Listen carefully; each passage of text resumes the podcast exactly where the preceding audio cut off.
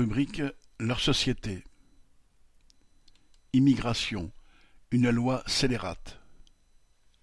Le projet de loi Immigration, adopté au Sénat le 14 novembre et qui sera encore modifié à l'Assemblée nationale, constitue un catalogue de dizaines de mesures tous azimuts contre les travailleurs immigrés.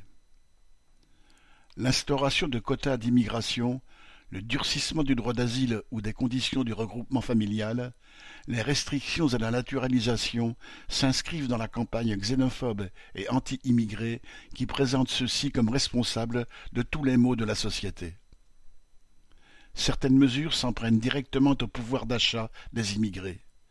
Ainsi, ceux nouvellement arrivés en France, même légalement, devraient attendre cinq ans, contre six mois jusque-là, pour pouvoir toucher diverses aides, comme les APL pour le logement ou les allocations familiales, tout en cotisant pour ces prestations.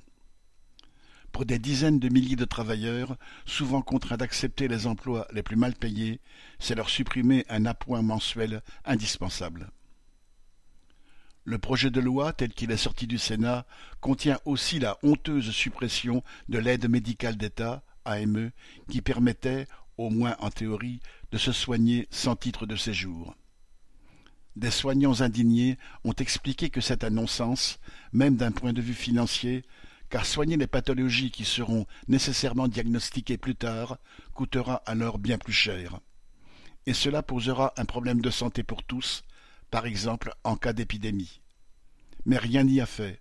Sénateurs et gouvernements préfèrent flatter les préjugés xénophobes qu'agir humainement et en fonction de la santé de tous.